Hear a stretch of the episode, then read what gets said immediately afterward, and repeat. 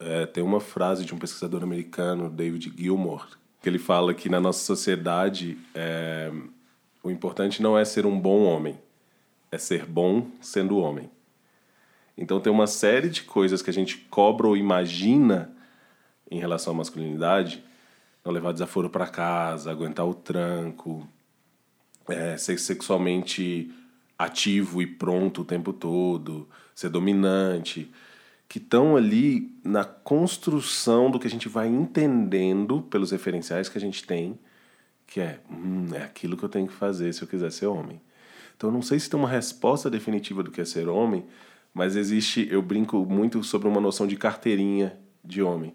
Existem uma série de coisas que a gente aprende e é cobrado pelos nossos pares que cumprem essa carteirinha. E a cada vez que você dá um deslize, você está arriscado a perder essa carteirinha.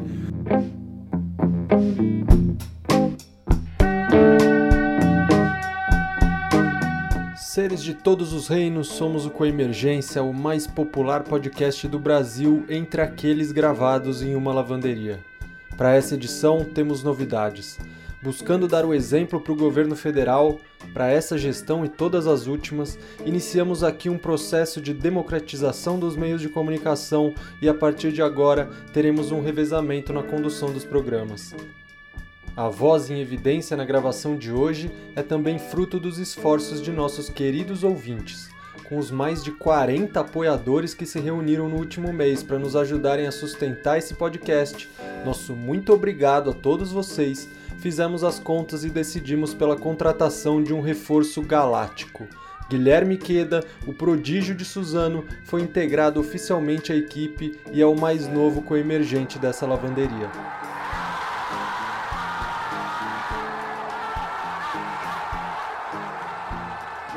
Outra novidade é que na última semana de setembro fizemos a primeira conversa em roda na nossa casa. Kaline Vieira e Manuela Laranjeira conduziram um papo sobre conversas genuínas com lotação total, café, chá, bolos e muita alegria e descontração. Serão mais dois eventos até novembro e no ano que vem o plano é voltar com força total. A gente vai avisando sobre os eventos nas redes sociais. E como diria o saudoso clã dos anônimos, nós não perdoamos. Não esquecemos. Esperem por nós. Nosso convidado de hoje está à frente de um projeto grandioso. Entre muitas outras coisas, Ismael dos Anjos é mineiro, jornalista, fotógrafo e pai do Francisco. O Francisco, que aliás fez uma belíssima contribuição no fim do programa. O agradecemos por isso. Ismael acredita que uma boa história, não importa o formato escolhido, tem o poder de fomentar diálogos, humanizar, provocar empatia, educar, inspirar e fazer das pessoas protagonistas de suas próprias narrativas. É exatamente isso que ele nos trouxe ao lado de um grande time organizado pelos amigos do portal Papo de Homem no recém-lançado documentário O Silêncio dos Homens, projeto que ele coordenou e sobre o qual a gente conversou nessa gravação. Mas você pode estar pensando: oi? Os homens estão em silêncio? Em que mundo que vocês vivem? Pois é, o título é um tanto quanto contraintuitivo, mas isso está longe de ser uma afirmação ingênua. Mesmo dominando quase todos os espaços de poder da nossa sociedade, nós, homens, estamos em silêncio, e é sobre isso que se trata esse importante trabalho. Bora para a conversa, aproveitem!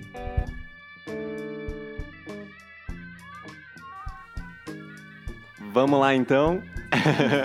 Acho que na introdução o Dani deve ter falado pra vocês não se espantarem com uma voz diferente da dele aqui. então, mais um episódio do Com Emergência começando. Primeiro vou apresentar todo mundo que tá aqui e aí a gente segue. Então, tô eu, Guilherme Queda, Daniel Cunha, aqui do lado. Alô! Marcela Borges. Olá. Marcos Teles. Olá. Kaline Vieira. Oi. E Alisson Granja. Opa! e a gente está muito, muito feliz de hoje estar tá aqui com o Ismael dos Anjos, é coordenador do projeto do documentário Silêncio dos Homens, jornalista, fotógrafo e pai do Francisco. Obrigado, Ismael, por estar aqui com a gente. Opa, obrigado. Foi em ordem de importância aí, né, a apresentação. Bom, a gente, como eu estava comentando, é, Ismael, a gente, no, um pouquinho antes da gente começar, uma das ideias do, do podcast é a gente trazer temas sociais que estão pegando pra gente, temas que são relevantes, e a gente abordar da perspectiva do, do mundo interno, assim. Então, como que os, os nossos referenciais, como que a nossa visão influencia a forma como a gente vê o mundo.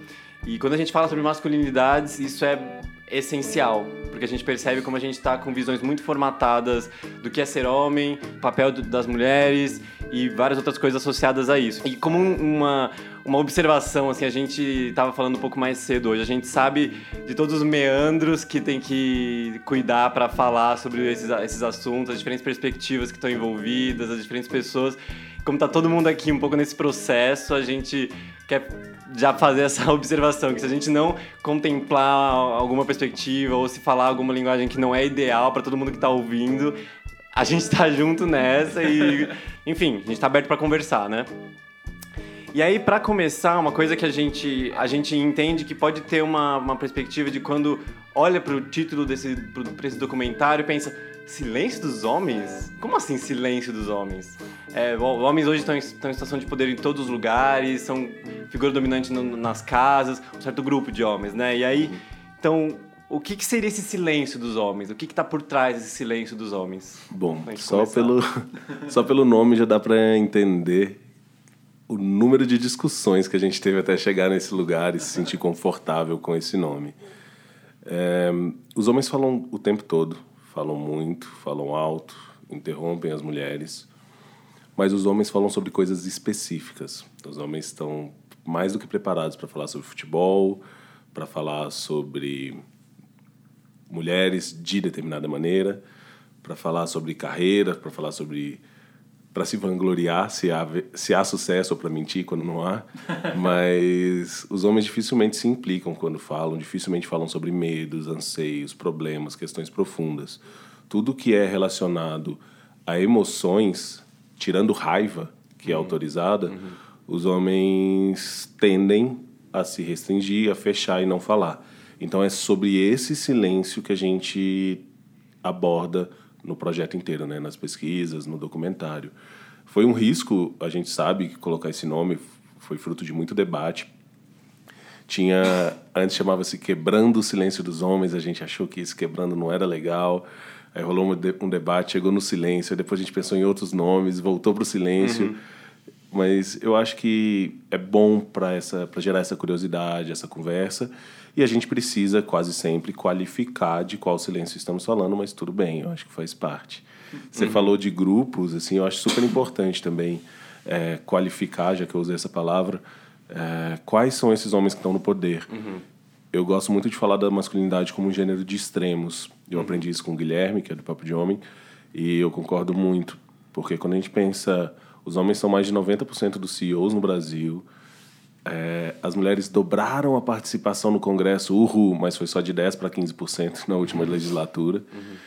Então, 85% do Congresso são os homens e, e, e, tal. Mas que homens são esses? Homens brancos, héteros, cis, muitas vezes ricos. Então é super importante a gente qualificar também onde estão os homens pretos aí. Normalmente estão no, no outro extremo. Uhum sendo encarcerados, né? 64% da população carcerária é negra, sendo que 97%, quase 96,3% são homens.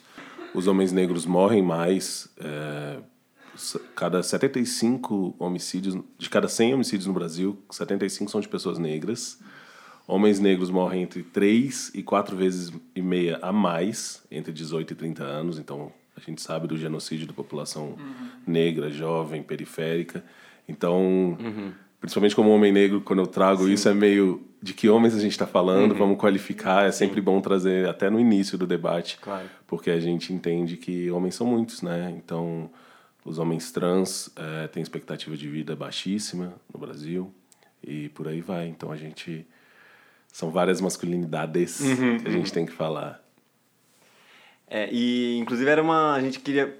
Uma próxima ponto que a gente abordar era isso, assim, um pouco desses extremos, porque é um jeito é, bom de refletir um pouco a realidade, assim, né? E aí até para quem não, não, não viu o, o, o, documentário, a gente viu que tem uma pesquisa que foi feita, né, um pouco por trás desse documentário, com mais de 40 mil pessoas, e foram para levantar um pouco das dores e obstáculos que estão por trás da, da experiência de ser homem hoje. O que, que mais chamou atenção na pesquisa? O que, que são essas dores que a gente está falando, assim, principalmente? Foram duas pesquisas, na verdade. Tá. Uma pesquisa qualitativa, Tá. que foi conduzida pela Juliana Fava. A gente entrevistou quase 30 especialistas de diferentes áreas, inclusive pessoas que negam a transformação. E essa pesquisa qualitativa embasou as perguntas da pesquisa quantitativa, que foi feita pela Zuma Inc., com consultoria do Gustavo Venturi, que é um cara especialista em pesquisas de gênero. E é essa pesquisa qua- quantitativa que teve 47 mil respostas. Bom, o que a gente achou, assim, de... A gente achou muita coisa. Então eu vou falar, vocês vão me interrompendo, eu vou trazendo enquanto a gente Sim, vai sim. conversando de outras coisas. Mas eu acho que alguns dos principais achados foram de saúde mental. Seis em cada dez homens entrevistados admitiram ter algum problema de saúde mental. Isso não é um dado que tinha quantificado no Brasil e, e é um dado que significa muita coisa. Então, dentro desse, os mais prevalentes dentro desse sofrimento, 31% dizem que sofrem de tran transtorno de ansiedade, quase um a cada quatro sofre com depressão, quase, quase um a cada quatro sofre com insônia e quase um, quase um a cada quatro admite ter visto em pornografia. Essas foram as quatro principais que apareceram, mas apareceram muitas outras. É, e mesmo seis a cada dez homens dizendo que sabem que tem um problema, só um a cada dez já procurou um psicólogo. Nossa. Então esse é um dado que diz muito sobre esse silêncio. Os homens estão sofrendo, mas sofrem calados, sozinhos. E essas dores que os homens sentem muitas vezes se refletem nas dores que os homens causam. O cara não sabe falar, não sabe dialogar, não sabe como lidar com sentimentos e ele vai descarregar isso da maneira como ele consegue. Muitas vezes com violência, violência contra a mulher, né? O Brasil é o quinto país em índice de feminicídios, uma mulher estuprada a cada 11 minutos, esses dados que a gente sabe e que são super importantes a gente trazer quando a gente conversa sobre masculinidades, não para culpabilizar, mas para responsabilizar. Eu acho que a gente precisa discutir masculinidade sabendo desse contexto, partindo desse lugar. Então, esses são alguns dos dados. Teve um, como homem pai, um que marcou muito para mim, foi que 68% dos homens dizem mirar no pai como referência de masculinidade, então quase 70%, mas só um a cada 10 já conversou com o pai sobre o que é ser homem. Nossa, sim. Então a gente mira na imagem do pai, na estátua que a gente constrói de um super vilão ou de um super herói, para depois a gente descobrir que tem muita coisa ali de baixo, né? E bom, a gente fica perseguindo essa imagem, a gente fica fazendo um monte de besteira perseguindo essa imagem que a gente nunca vai chegar, porque é literalmente uma imagem construída. Então, um último vai nessa primeira leva de números. Um que eu gosto, gosto não, mas que foi super importante para mim ver quantificado, foi em relação à construção das masculinidades negras. Então a gente fez perguntas sobre como os homens são ensinados, se concordam que foram ensinados a se comportar de determinada maneira na infância ou adolescência. E quase todos os números, entre, quando separados entre brancos e negros, os negros sentiam mais. Então, 5 a 6% a mais cobrança para ser fisicamente forte. 5 a 6% a mais cobrança por sucesso. 5 a 6% a mais cobrança por não demonstrar emoções. Então, tem uma hipermasculinidade, porque, bom, François Fanon já dizia, né? O homem negro não é homem. Então, a gente fica fazendo ainda mais força para poder acessar essa masculinidade que não nos pertence, que não, não cabe, que a gente nunca vai chegar. Então, esse foi um número que, para mim, é muito marcante. É um número que eu falei pouco, porque nas entrevistas até agora eu acho que masculinidades negras não eram o principal interesse, mas é um número que pessoalmente me marcou muito. Claro. Eu queria aproveitar. Você falou assim coisas que acho que se você fosse pontuar cada uma que, cada coisa que você falou, mas eu queria é, tocar num ponto que eu acho que talvez para entender é, e seguir a conversa legal, assim, o que é ser homem, né? Que categoria é essa de ser homem? E pensando nisso que você falou, né, da, do quanto os homens negros, e aí vou falar os meninos negros, né, porque começa de muito cedo, eles são co cobrados para ter determinados comportamentos para se sustentar quanto homens ou serem reconhecidos como homens. Então, o que, o que é ser homem e o que é que se espera socialmente de um homem? Homem, eu vou dizer o que que é. Gaúcho macho, do chão farroupilha, protege, ama a sua família. Será que dá para falar um pouco sobre isso? Dá para falar muito sobre isso. eu não sei se tem uma resposta definitiva sobre o que é ser homem. Eu não tenho, pelo menos. Mas eu posso dizer como as coisas estão sendo construídas. É, tem uma frase de um pesquisador americano, David Gilmour. Parece sim o, o cara do Pink Floyd, mas não é. mas não é. É um pesquisador já bem conhecido que ele fala que na nossa sociedade é, o importante não é ser um bom homem, é ser bom sendo homem. Então tem uma série de coisas que a gente cobra ou imagina em relação à masculinidade, não levar desaforo para casa, aguentar o tranco, é, ser sexualmente ativo e pronto o tempo todo, ser dominante, que estão ali na construção do que a gente vai entendendo pelos referenciais que a gente tem, que é, hum, é aquilo que eu tenho que fazer se eu quiser ser homem. Então não sei se tem uma resposta definitiva do que é ser homem, mas existe, eu brinco muito sobre uma noção de carteirinha de homem. Existem uma série de coisas que a gente aprende e é cobrado pelos nossos pares que cumprem essa carteirinha.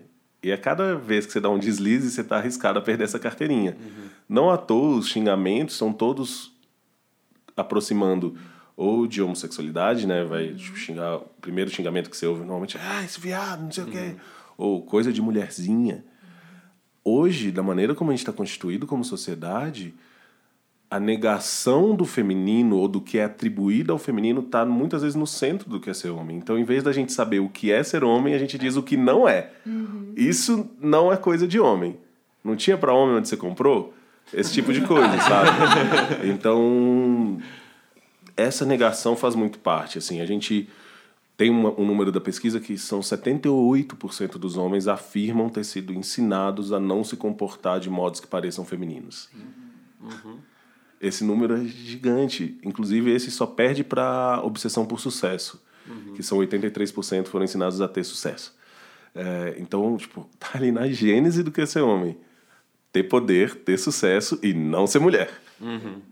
É muito doido. Então, por isso que os homens não podem ser vulneráveis, não admitem isso, porque pensam, né, é uma noção muito torta do que a gente construiu como força sociedade, na sociedade. Força é carregar coisas, tal, não sei o quê. Beleza. Para ser uma pessoa forte, é o contrário de ser uma pessoa fraca. Pessoa fraca é o quê? Quem não carrega coisa. Ou para ser uma pessoa forte, você não pode chorar, não pode nada. Quem chora é pessoa fraca, então quem chora é uma mulher, então chorar não pode, homem não pode chorar, não sei o quê. É muito doido, uhum. porque a gente. Uhum. Para começar, a gente precisa ressignificar as qualidades que a gente dá para as coisas, né? Quando a gente pensa em força, quem que é mais forte? Quem pare ou quem carrega meia dúzia de coisas, sabe? tipo, sei lá, a gente tem mecanismos para carregar coisas, a gente nem precisa mais disso. Então é muito doido, assim. Não sei se eu respondi. Sim, mas... não. E a pergunta era uma provocação, porque eu acho que se parte dessa ideia do que é ser homem e o sofrimento está muito relacionado a uma, uma tentativa de se enquadrar numa ideia que foi colocada por não sei quem e que a gente vai seguindo, seguindo, seguindo do que é ser homem, né? Ou do que é ser mulher, ou do que é um relacionamento a dois, ou do que é qualquer coisa, né? Uhum. Então, talvez eu não tenha uma resposta porque na verdade a gente precisa desconstruir isso, né? É muito doido. Para mim é muito maluco porque, bom, eu vou mergulhando nisso, pesquisando, então as coisas vão vão aparecendo e me incomodando ou, ou pensando uma eu da maneira como eu entendo assim não sei se a gente vai chegar numa resposta definitiva, porque, por exemplo, o que é homem para um homem negro pode ser diferente do para um homem branco. Não sei se a gente. Talvez seja muito bom a gente sair da universalização do que é masculino, para a gente entrar em, em, em significados mais plurais. Mas, ao mesmo tempo, a gente precisa ter um mínimo de noção de como essas coisas funcionam ou como a gente pode romper com elas. E a gente não está muito perto de fazer isso, não, ou a gente não estimula isso. Eu sempre essa coisa da companhia, né, do que os outros cobram ou do que os outros falam, é super importante para você ver. Vou citar um exemplo de uma coisa que homens fazem e que é literalmente para outro homem. Na pesquisa a gente tem que só 26% das mulheres acham que os homens estão assediando menos. Então a maioria, a imensa maioria, acha que os homens continuam assediando a mesma coisa ou mais. Quando um homem faz fio-fio para alguém na rua, ele está fazendo o quê? Ele não acha que a mulher vai falar: Nossa, era isso que eu estava esperando, alguém me assobiar para mim, vem cá. Não, se alguém fizer isso, inclusive o cara vai fugir de medo. Não, ele tá falando isso para um outro cara. É para um outro cara achar que ele não deixa passar uma. Não, fulano é homem demais, é macho demais, não perdoa uma. O cara tá demonst... o cara literalmente tá tentando que um amigo valide a carteirinha dele de macho naquele momento. Ele tá tentando que alguém valide que aquilo é um comportamento esperado. É bizarro. Então, enquanto a gente mirar no outro para nossa validação do que é ser homem, não vai melhorar o suficiente. Bus buscando trazer essas outras perspectivas, a gente trouxe a fala do Matheus Vidal, que é um homem trans, para comentar um pouco da experiência dele, de como está sendo é, agora ser reconhecido como homem depois das mudanças físicas, enfim. Então a gente vai colocar o áudio aqui e a gente fala a partir disso. Olá, meu nome é Matheus Vidal Rosa, sou de São Paulo, capital, tenho 25 anos, sou publicitário em formação e, além disso, também sou um homem transexual. Eu tenho um canal no YouTube em que eu falo sobre minha transição, debato temas relacionados à diversidade e também sou idealizador de um projeto chamado Projeto Todes, que tem como principal objetivo ocupar um espaço físico em prol das pessoas trans. Então, ao mesmo tempo que eu via que eu tinha que reeducar minhas vivências, eu era cobrado de outras atitudes que nunca me couberam.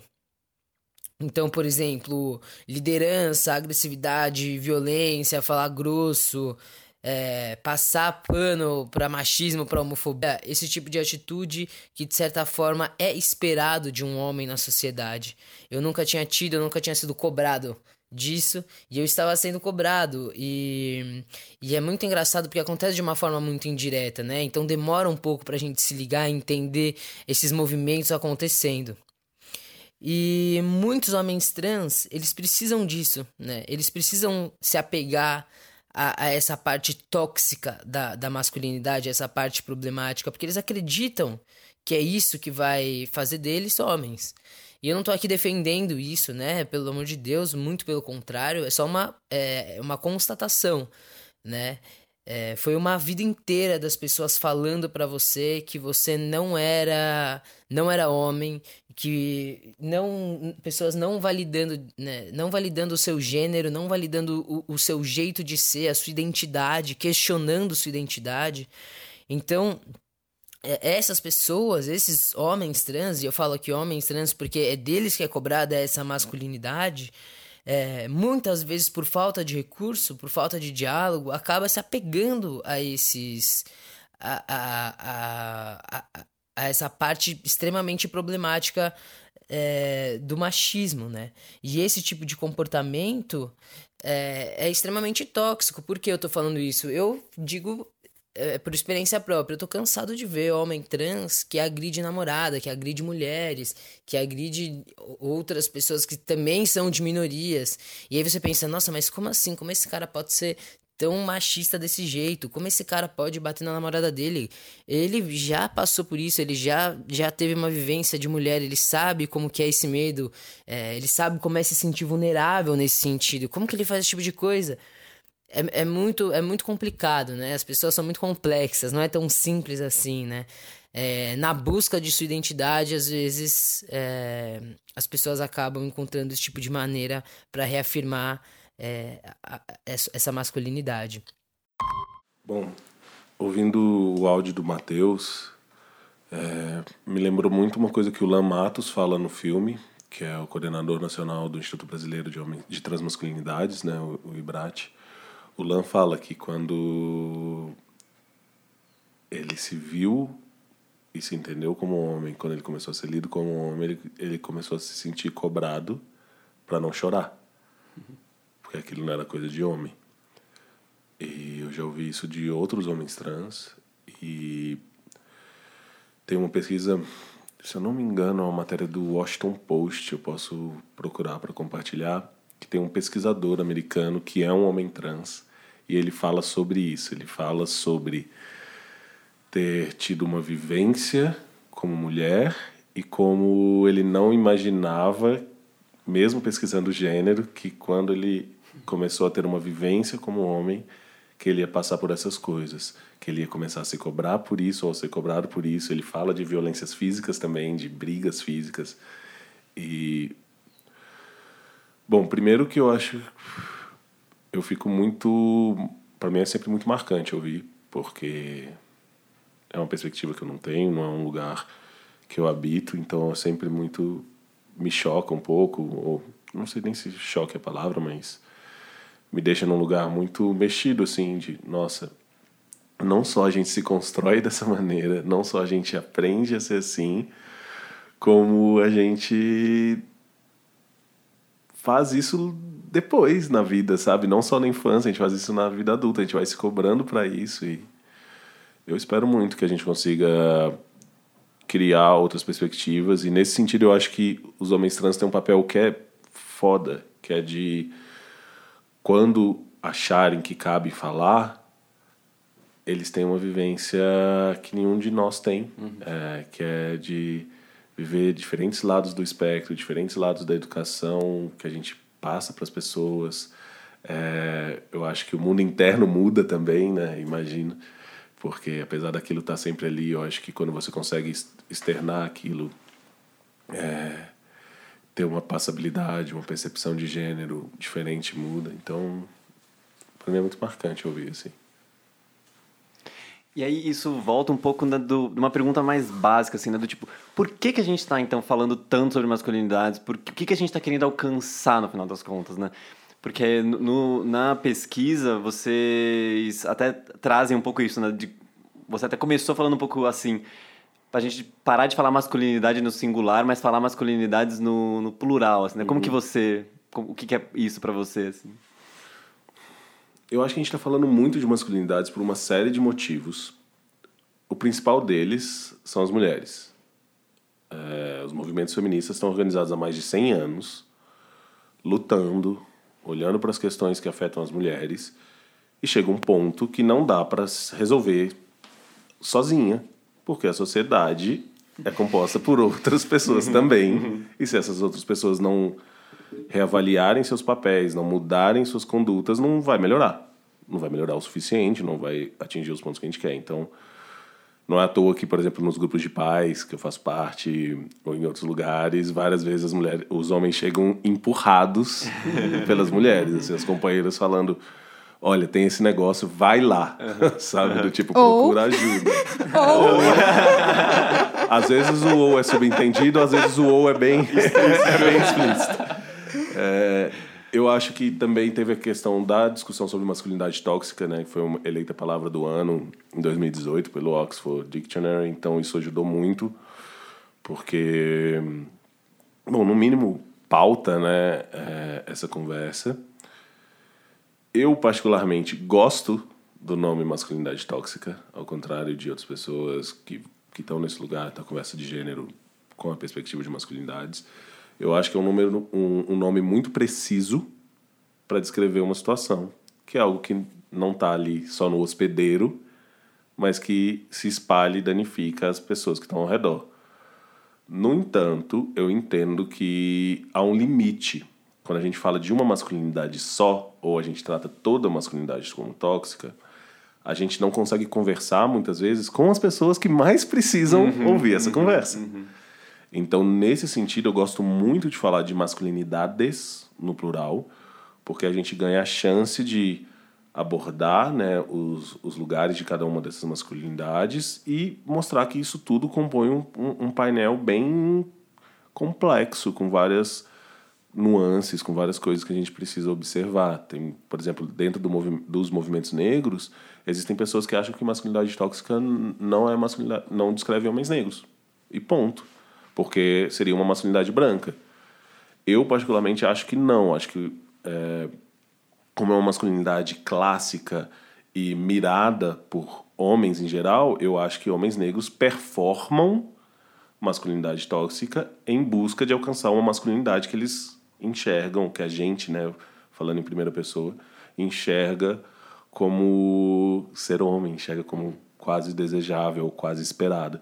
Mas vê, só aí já não tem um consenso, só aí já tem uhum.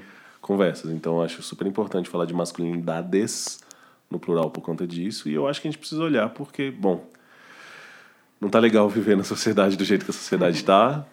É, tem muita gente incomodada, tanto oprimidos em posição de incômodo, quanto opressores se sentindo num lugar de preciso olhar para isso. Acho que a gente tem uma urgência aí.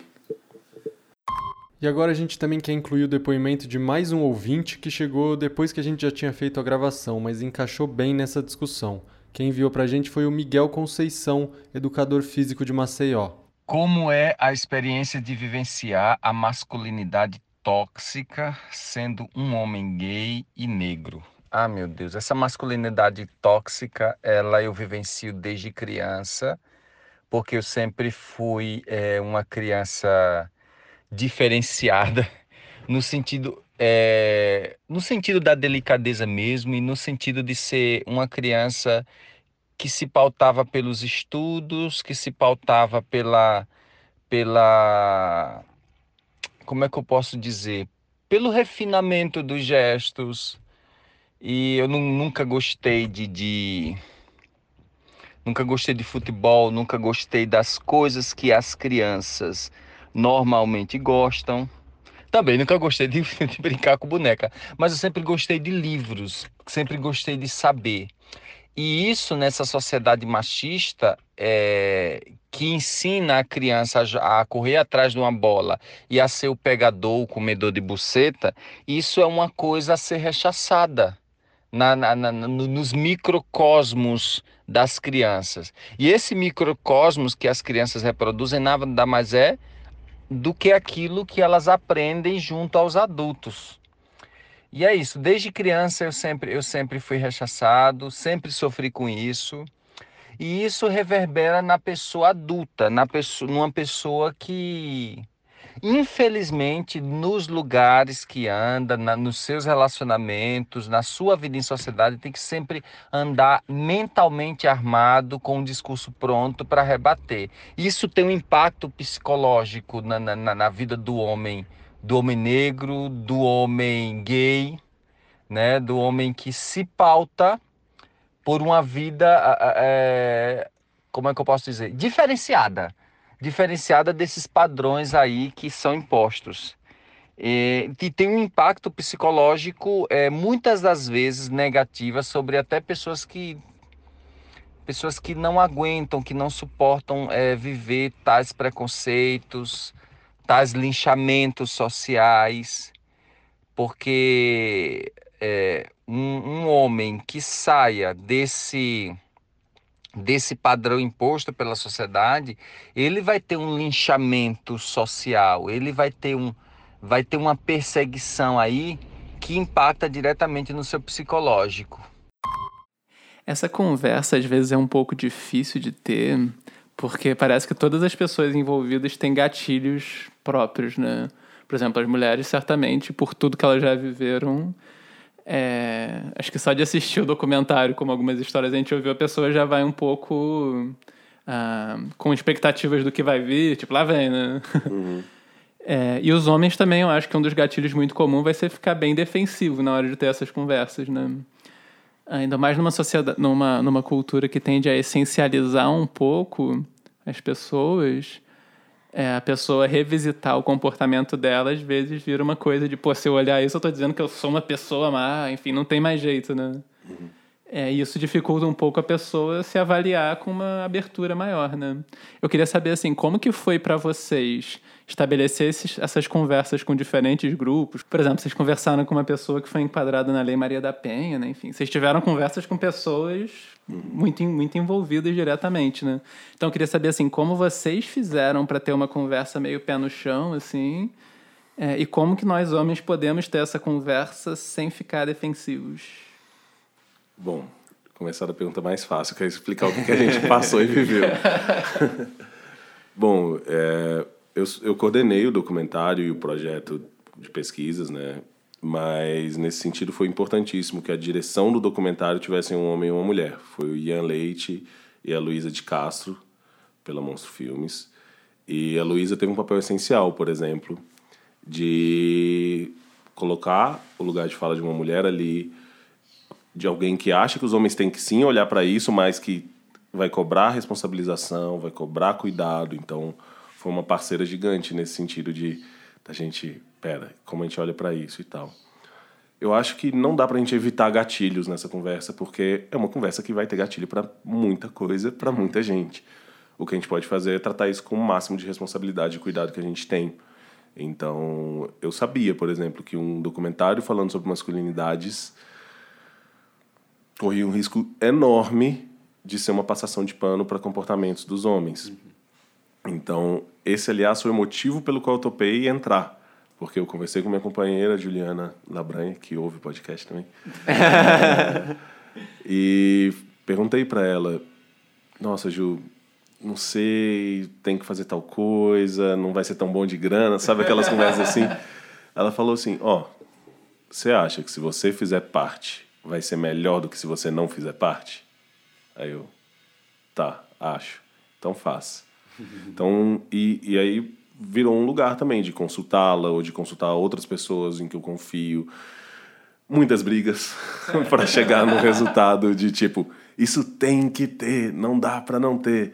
Acho que essa é a vantagem também de ter várias pessoas num processo, porque a gente consegue lidar com isso. E eu acho que o nosso cuidado era esse, tentar fazer o filme mais razoável possível, que muita gente pudesse assistir. Acho que o principal objetivo do Guilherme que idealizou era furar bolhas, então que outras pessoas assistissem isso. E o meu principal objetivo era que furar bolhas não impedisse a gente de falar sobre coisas que precisavam ser faladas. Uhum. Porque a gente poderia tomar cuidado demais e não falar sobre coisas que, gente, uhum. não dá para ter uhum. essa conversa sem falar sobre isso.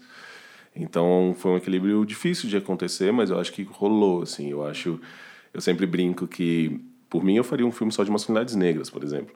Mas para mim eu, eu, brinco que quem vai assistir desavisado começa vendo, ah, silêncio dos homens, tá. Ah, é assim que os meninos estão aprendendo na escola, tá. É assim que a paternidade é, tá. Pera, masculinidades negras?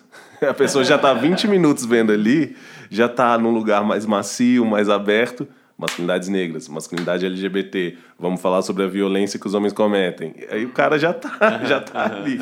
Então é quase um cavalo de Troia, assim, de tipo, você vai ouvir sobre isso sim. Então, ah, é uma tentativa.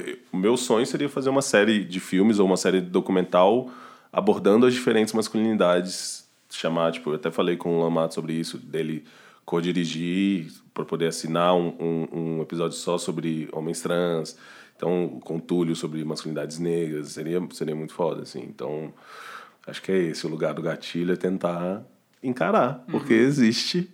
Se a gente tratar com responsabilidade, acho que a gente aperta menos gatilhos, uhum. ou pelo menos a gente garante uma certa sensação de tá tudo bem. Uhum. E como falar com quem está na defensiva, eu acho que é a parte mais difícil. Mas a gente fez alguns exercícios. A gente não falou, por exemplo, se vocês olharem, masculinidade tóxica em nenhum momento do filme. A gente evitou usar a palavra gênero no filme inteiro. São assuntos que a gente está debatendo o tempo todo, mas a gente não fala.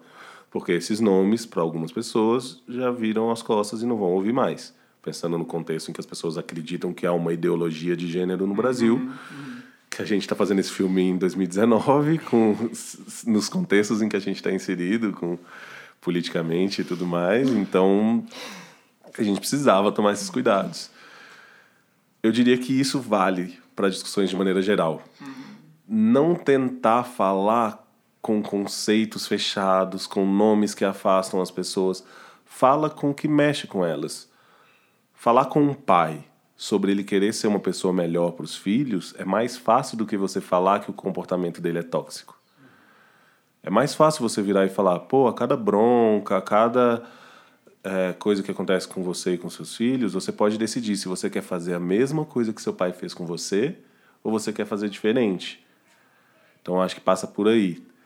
modular a conversa para pessoas que estão em momentos diferentes. Então, a ideia também do projeto era essa, era muito essa, conseguir que desde pessoas que já estão inseridas nessa discussão achassem que o projeto é relevante e que aborda coisas importantes, quanto pessoas que não estão inseridas nessa discussão assistissem e falassem: "Nossa, preciso olhar para isso, ou tem tal coisa". Então, é um, um cuidado. E, bom, ouvir, né? Se você ficar na defensiva e alguém brigar, ouça. Eu, eu, falo, eu falo no documentário a coisa do racismo, mas é isso, né? Isso, tipo, se alguém te acusar de machista, mesmo que você esteja 99% das vezes tentando não ser machista, ouça, cara. Você provavelmente foi machista naquela vez e vê se você pode agir diferente. A mesma coisa vale pro racismo. Eu brinco até que é mais fácil no Brasil hoje, chama qualquer homem de machista. O cara vai falar, é, eu fui criado assim, eu tô em desconstrução e tal. Chama qualquer pessoa de racista para ver como ela vai lidar. Então, tem algumas brigas até mais difíceis de serem compradas aí. Ismael, você, na conversa que a gente estava tendo aqui antes, você deu um exemplo sobre a repercussão do documentário na hora que isso chega nas pessoas. É, de uma pessoa que, que, que tinha visto o documentário, mas na hora de falar sobre o que ela sentiu ou o que ela achou do documentário, ela vai responder sobre isso falando na terceira pessoa, né? Os homens realmente têm que, a gente precisa levar essa discussão para lá. E aí eu queria ouvir um pouco de você é, sobre isso. Assim, os homens somos nós, né? E a gente tem essa e, e, e mesmo ouvindo e vendo o documentário, essa dificuldade parece que segue. Eu queria ouvir de você, é, da sua trajetória em primeira pessoa, também um pouco de como esse assunto chegou na sua vida, de como isso te tocou e de como tem sido para você é, discutir sobre isso com pessoas que são vulneráveis para falar sobre isso.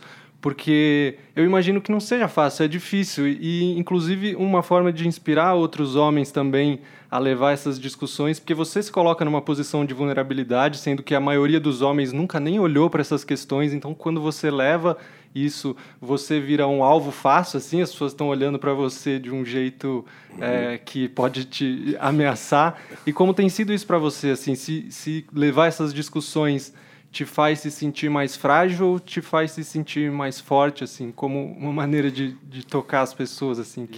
Provavelmente eu sinto tudo isso junto, assim. Tem vezes que dá vontade de encolher e ficar em posição fetal. e tem vezes que fala, nossa, eu tô mudando o mundo, sabe? Acho, acho que as duas coisas coexistem, assim. É, essa discussão chegou para mim num lugar... Acho que eu nunca me identifiquei muito com a masculinidade mais clássica, o que é esperado do ser homem.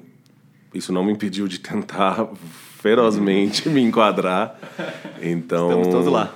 É, na, no início da faculdade, por exemplo, eu era bem o cara conhecido pelas festas, por beber, por, sabe, toda essa lógica. E uma amizade com o Otávio Cohen. É, é um cara, um amigo meu, meu melhor amigo, assim, ele, quando a gente se conheceu, o Otávio era um cara que se sentia à vontade na própria masculinidade. E isso para mim era muito doido. Um cara que não tinha vergonha de falar que, sei lá, um exemplo que provavelmente nessa geração todos os homens vão, vão entender. Que não tinha vergonha de falar que assistia Chiquititas o tempo todo. que não tinha vergonha de falar que gostava dessa música pop e não da outra. Um cara que aquilo não tirava a carteirinha de macho dele, sabe? E ele não estava interessado em ter essa carteirinha. Então, para mim, foi muito marcante, porque quando eu fui acolhido por esse cara, por um outro grupo de pelo nosso grupo de amigos, que são vários amigos e amigas de Belo Horizonte, que é de onde eu sou, é, eu fui revendo, porque era muito custoso para mim tentar ser alguém que eu não era, tentar cumprir uma série de coisas que eu achava que as outras pessoas queriam, e era meio perigoso mesmo, sabe? Beber demais, correr um monte de riscos, acordar sem lembrar o que estava acontecendo, onde eu estava, com quem eu estava. Então isso, tá, isso foi muito marcante, assim. Então a primeira coisa foi essa, de tipo, putz, eu posso tentar ser outra coisa, eu posso me acolher em outra coisa. Vindo para São Paulo, eu trabalhei muito tempo na editora Abril e eu trabalhei em revistas masculinas. É... E, bom, as revistas masculinas no Brasil a gente sabe como são, e em geral, e principalmente pensando final da década de. Início 90, 2000, quando a gente foi criado, quando eu fui criado. E, então eu não me identificava muito com aquilo, mas era o lugar que tinha, o lugar que tinha essa discussão e beleza. Nesse momento eu já conheci o Papo de Homem, já conheci o trabalho. O Papo de Homem fez uma burrada gigantesca, foi super machista numa, numa questão que apareceu. E aí eles foram estudar, foram aprender o que era feminismo, entender como se comportar de, de maneira melhor e tal. É, nessa época tinha o Gustavo Gitt, que já foi entrevistado aqui também, o, o Guilherme, então... E eu entrei depois disso. E aí eu já tinha uma noção muito maior sobre o que era feminismo, sobre a luta das mulheres, porque eu tinha tido uma companheira que era muito preocupada com isso. E isso só foi se, se, se intensificando, porque aí depois eu fui conhecer minha atual companheira, Juliana, que é uma mulher negra, ainda de pele clara e feminista. Fui, eu me tornei pai, eu sou pai sócio-afetivo do Francisco, eu conheci ele quando ele tinha um ano e cinco meses. E aí eu já trabalhava no Papo de Homem, eu já tinha trabalhado e saía, voltava e tal. Mas nesse contexto, eu entendia que eu precisava olhar para o homem que eu era e que eu tinha um monte de coisa ali que eu não gostava, ou umas coisas que eu gostava, que eu ia perder nesse caminho, porque eu ia ter que mudar uma série de coisas. Então foi assim que, a, que essa discussão veio na minha vida. Assim, eu acho tinha uma relação muito ruim com meu pai, que hoje em dia acho que talvez seja no melhor momento. É, não conseguia conversar com ele, era um campo de disputa, um campo em que uma ameaça de violência sempre estava ali pairando. Cheguei a ficar mais de ano sem falar com ele e tal. E eu acho que tudo isso vinha um processo de, bom, se a minha referência de masculinidade não serve mais para mim, que, que homem que eu vou ser, que, que eu vou procurar.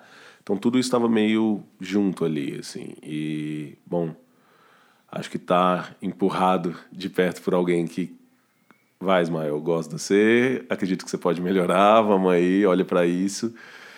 E em vários relacionamentos com amigas, com, com outras pessoas, ajudou. E aí, trabalhar com isso, né? Tipo, escrever durante alguns anos no Papo de Homem me forçava a olhar para essas questões, porque eu tinha que escrever, olhar para mim, me implicar nos textos, para que os textos fossem lidos e fizessem sentido para quem tivesse ali do outro lado. Então, acho que esse foi o caminho, assim. E. Qual era a outra parte da pergunta? Não sei se eu lembro de como tem sido a discussão internamente para você trazer essa discussão? Ah, tem um custo muito alto às vezes, né? Por exemplo, quando saiu uma matéria na Folha, o primeiro comentário que tinha no Twitter era falando que eu precisava tomar banho e que era para tirar a piolho do meu cabelo. É, já vi gente no própria caixa de comentários de um texto que eu escrevi elogiando, dizendo que o documentário era coisa mais importante que devia ir para o mundo inteiro e ao mesmo tempo dizendo que eu era ignorante porque eu falei da questão das masculinidades negras é, os homens se sentirem obrigados a, os homens negros se sentirem obrigados a performar ainda mais algumas crenças de masculinidade então a pessoa elogiava o projeto que eu coordenei mas me chamava de ignorante a por pessoa. a mesma pessoa e depois quando eu falei que isso era racismo a pessoa achou que não era enfim então tem várias dores que vão vindo aí sou acusado quase que diariamente de estar acabando com os homens. e ah, a gente fala, homem assim, a gente não precisa, a gente precisa de homem-homem e tal. Mas ao mesmo tempo eu fico feliz, assim, quando não são as coisas mais racistas, quando são essas coisas, eu sinto que está mexendo com gente, as pessoas têm que olhar. Mas eu me sinto mais feliz quando eu vejo comentários assim, sei lá, alguém falando, olha, eu sentei para ver com meu pai ou eu sentei para ver com meu marido, eu sentei para ver com meu namorado. É, meu namorado precisa ver isso. É, gente mostrando contextos, por exemplo, para é, menores que estão privados de liberdade. Isso para mim é, é, é, muito importante. Colocar na rua uma coisa que sirva de fagulha para conversas sobre mudanças que a gente precisa ter. Então é ao mesmo tempo da energia de tipo, beleza, é para isso mesmo que eu preciso olhar e tal. É, esses dias eu fui sabendo que foi exibido na escola do meu filho. Olha só. E isso é muito, isso é muito massa, sabe?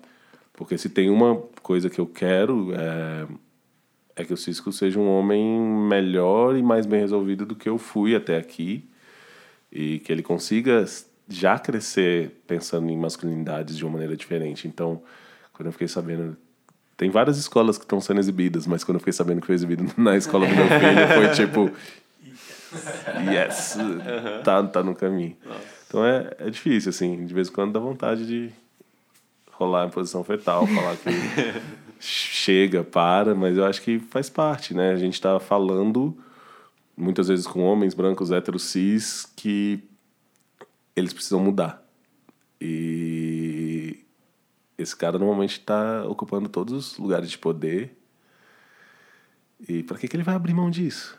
Para que, que ele vai abrir mão de uma identidade que até agora o protegeu e o garantiu em vários lugares?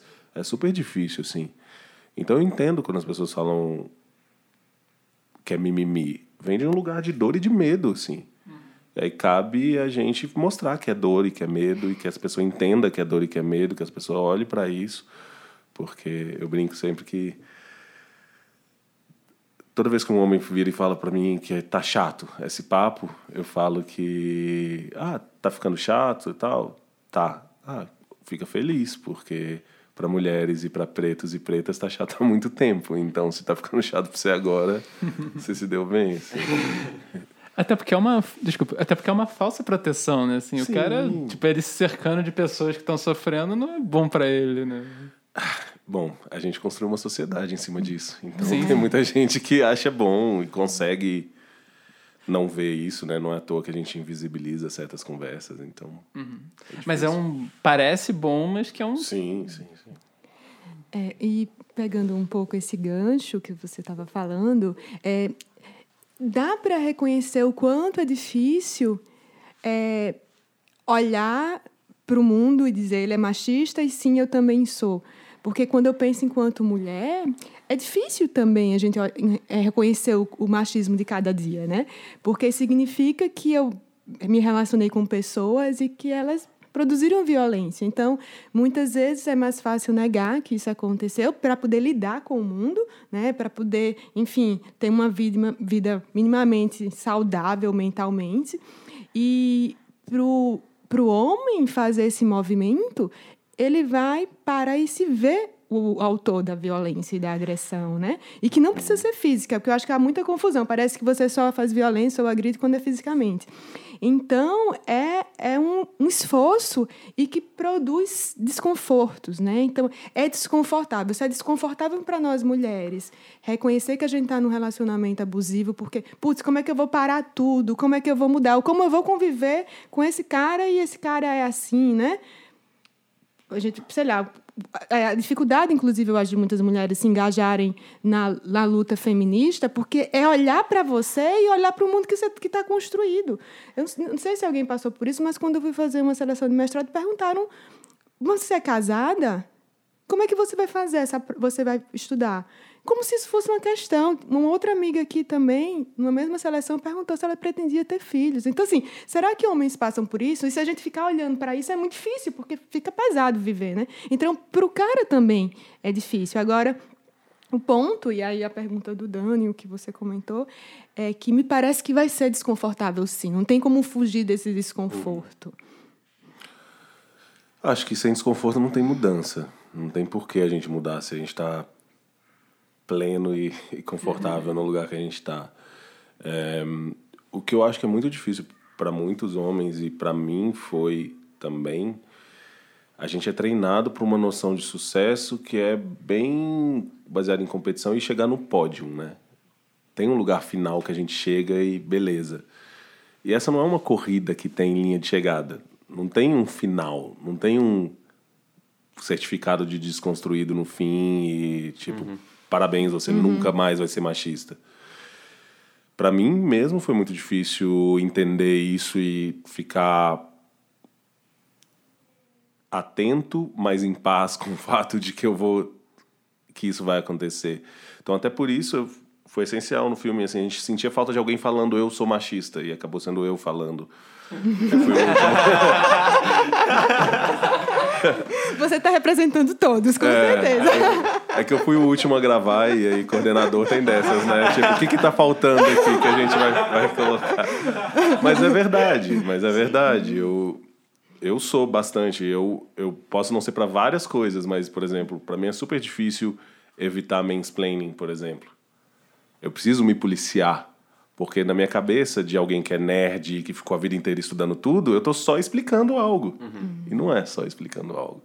Então isso é uma coisa que minha esposa sempre policia, do tipo, ó, ó, ou você tá me interrompendo, ou não sei o quê, olha isso daqui. Então é uma coisa que eu me, fico muito atento e eu vejo, olha, dificilmente eu vou mudar, porque eu me construí assim, eu vou conseguir me mudar no dia a dia. Tipo, bem evite o primeiro gole. Oba, hoje eu não fiz, amanhã eu posso fazer. E não vai acabar.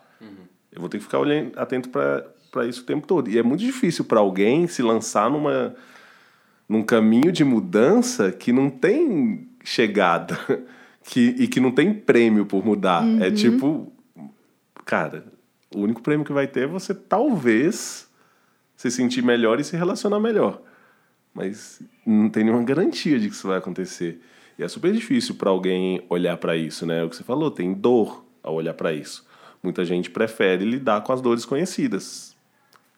Travar, não falar nada, fingir que não tem acontecido nada, porque já é o que está fazendo nos últimos 10, 20, 30 anos de vida. Se abrir para dores diferentes, para noções diferentes do que é ser homem, é um, é um, é um problema, né? Para quem está confortável com essa perspectiva. Apesar disso, eu também acho que tem uma coisa, uma vantagem para outras pessoas que são os que não estão confortáveis nesse lugar do ser homem tradicional, acabam olhando para isso com mais facilidade. Então, embora, por exemplo, dentro de populações LGBT, é, eu a gente fez eu fiz uma mostra sobre uns conceitos de caixa do homem, né, comportamento esperado do homem, e um, o Juninho, que é diretor da Casa 1, falou: "Cara, isso é reproduzido nas relações LGBT. Só tira o heterossexual ali e você bota entre a noção de passivo, ativo, noções de passabilidade, o cara que não é afeminado, o cara que é, e a gente faz isso. Só que aí tem uma vantagem. Quando olha-se para isso e você já está num lugar de opressão, você vira e fala: pera, por que, que eu estou repetindo o que me oprime?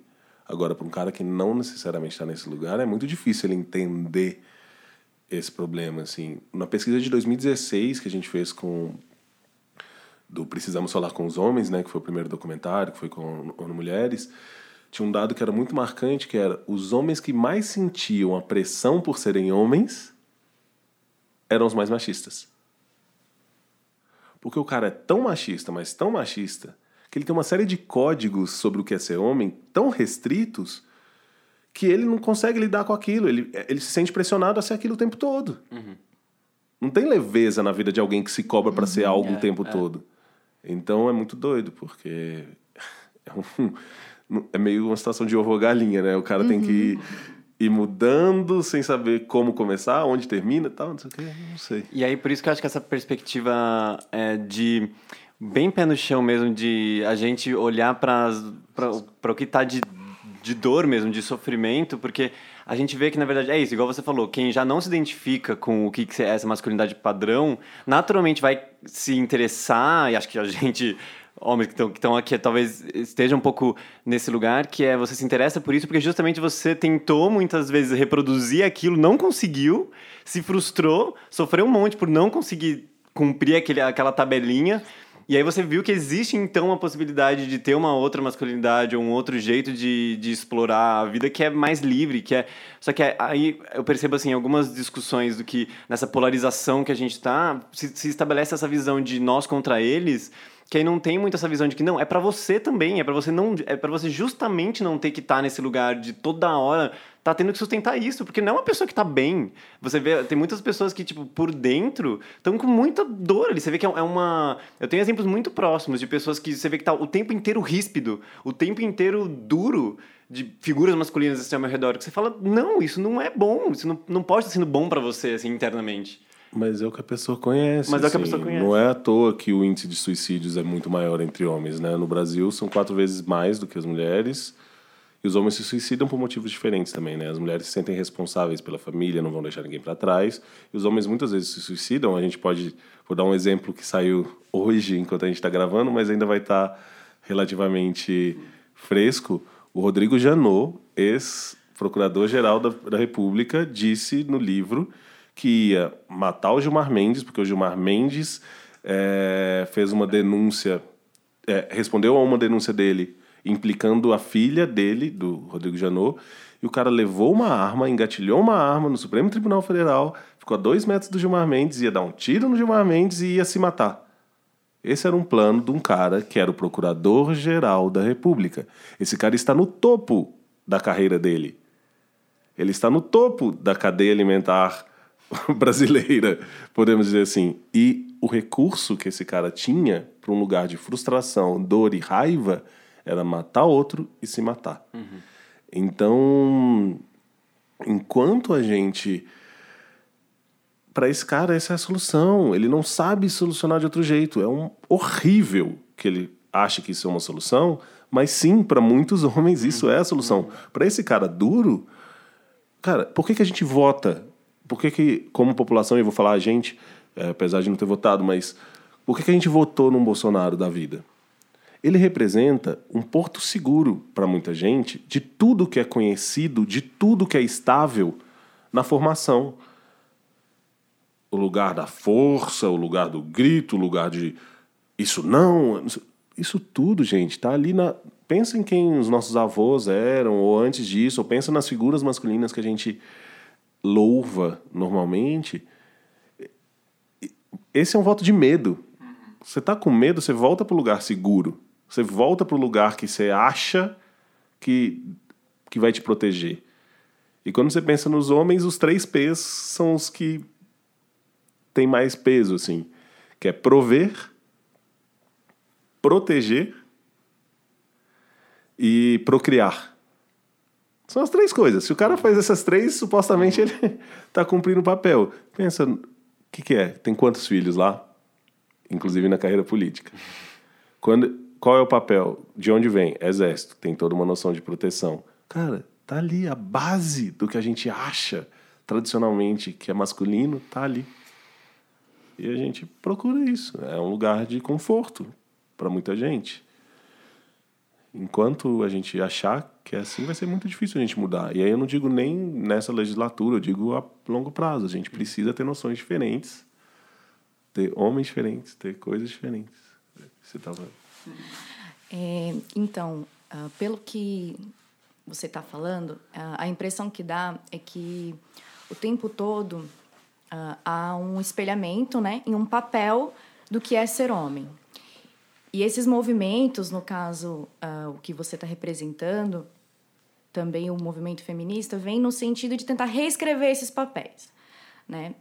Um, pensando nisso, como é que você acha é, que é possível? E eu não sei se você vai ter uma resposta exata, mas seria interessante a gente dialogar, a gente é, pensar sobre isso. Como é que funcionaria um diálogo entre esses é, esses roteiristas, esses novos roteiristas, digamos assim, né? Como é que dá para dialogar uh, sem continuar em bolhas? Porque existem as rodas de conversas masculinas, existem as rodas de conversas do feminismo. Como é que a gente pode estourar ou tentar, pelo menos, aí, né, unir essas bolhas? Você tem alguma coisa em mente que possa nos ajudar a pensar sobre isso? O projeto do documentário é uma tentativa nesse sentido. É um produto de massa que muita gente vai assistir de diferentes lugares ou por diferentes motivos e pode furar essas bolhas. Eu acho que projetos desse tipo podem ter esse alcance. Então, penso no filme da Fincolga, Chega de Fio Fio. Então, tem alguns projetos que podem ajudar a furar isso. Mas, em última instância, eu acho que é no indivíduo. Eu acho que é na prática do dia a dia. Se os homens se implicarem, e aí eu vou falar de homens porque é o meu lugar e é o que eu, eu estou tentando fazer. Se, se eu me implicar a me conduzir como o homem que eu acho que eu deva ser o tempo todo e não me permitir, por exemplo, ah, nesse grupo de amigos eu vou uhum. deixar essa piada acontecer, ou nesse grupo de amigos tal coisa acontece, ou com meu pai eu vou ser assim, porque vai, ele é meu pai, até eu explicar que é diferente hoje. Se eu conseguir me conduzir com integridade, com de uma maneira concatenada ali, pensamento e ação, o tempo todo eu acho que é um caminho. Porque aí a gente acaba furando bolhas, porque a gente não fala só com quem está com a gente o tempo todo, né? A gente vai ter o, o aplicativo que a gente vai pegar, o motorista de Uber, não sei o quê, nananana. se a gente conseguir chamar atenção, provocar, perguntar, só ao nosso redor já vai ser muita coisa. E óbvio, né? Se várias pessoas forem esses agentes de transformação tentando furar a bolha, mais, mais tração a gente consegue. Não sei em que medida, em que pressa, com quanto tempo demoraria uma, uma transformação assim. Mas eu acho que na prática é o desejável. Eu acho que na prática é o que acaba funcionando mais, né? Porque por exemplo, um dos riscos dos grupos de homens é várias vezes virar mais um lugar de privilégio, se não se implicar em trazer os problemas, as questões e outras medidas, assim, por exemplo, se um grupo de homens brancos se reúne e não se pergunta por que, que não tem homens negros ali, você está construindo um novo lugar de privilégio. Se não faz nada para mudar isso, mais ainda. Se qualquer grupo de homens se reúne e não trazer é, a questão da violência contra a mulher, desde violência psicológica até violência física, também está exercendo um lugar de privilégio. Aquilo é, é estrutural, aquilo atravessa e precisa atravessar. Então, é isso. Eu acho que se a gente conseguir ser atravessado por isso o tempo todo, ou permitir se atravessar, uhum. é um caminho. É, só só para complementar isso, é, porque eu acho lindo os grupos de, homem, eu acho, de homens, eu acho que precisa acontecer, mas me causa um certo, uma certa preocupação do risco de ser um autocentramento nas questões masculinas e repetir, inclusive, o próprio machismo, que assim, a gente se escuta, né? Porque homem escuta homem, mas não escuta mulher. Então, quando a amiga, a esposa, no trabalho, alguém aponta algum, alguma questão ali aquilo não é escutado. E aí, no final, porque só dou vazão para o que o homem fala. E eu acho que é mais desconfortável, claro.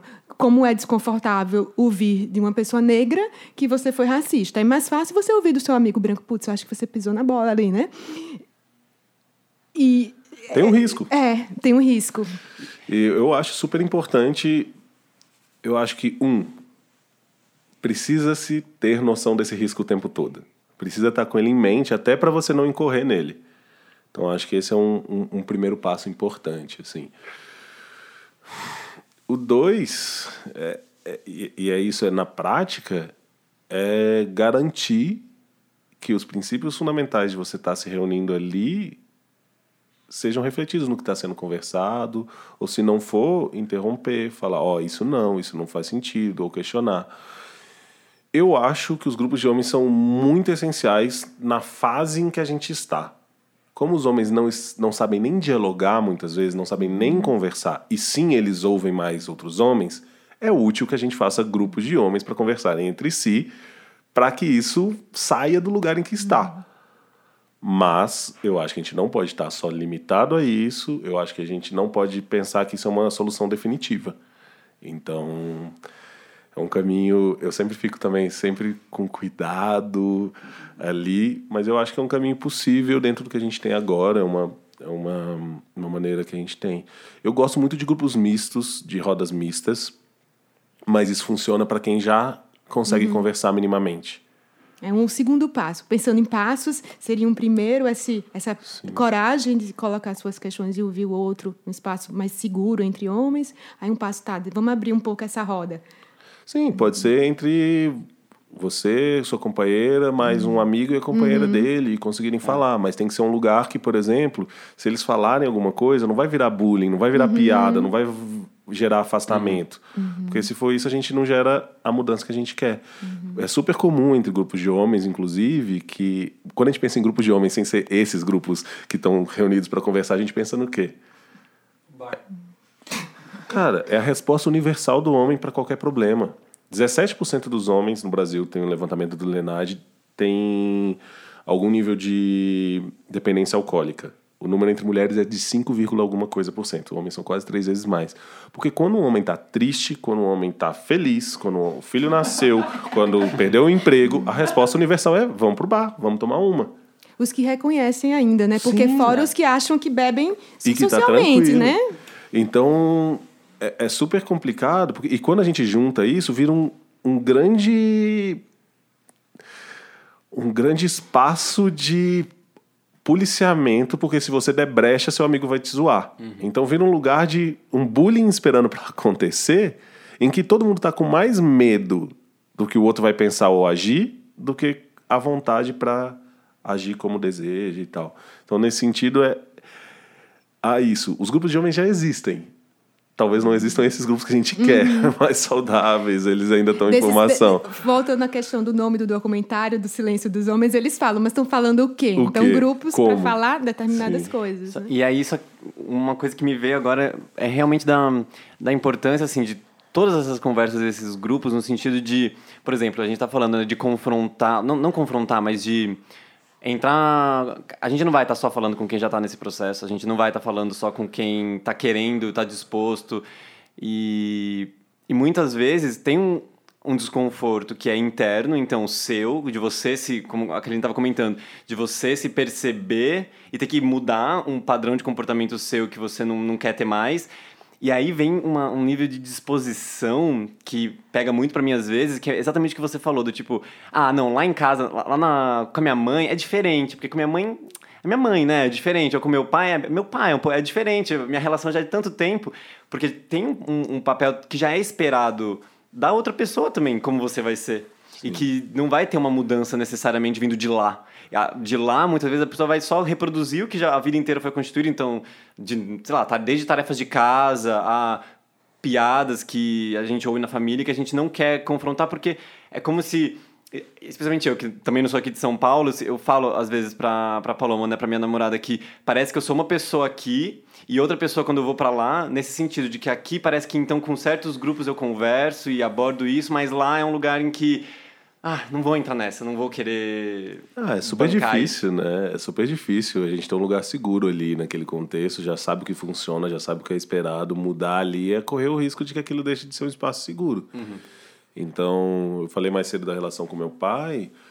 Uma das brigas que eu tive com ele foi em relação a isso. Eu já não não aceitava certos comportamentos ou certas coisas que ele verbalizava. Eu sempre achei ele uma pessoa muito incrível por um monte de coisa.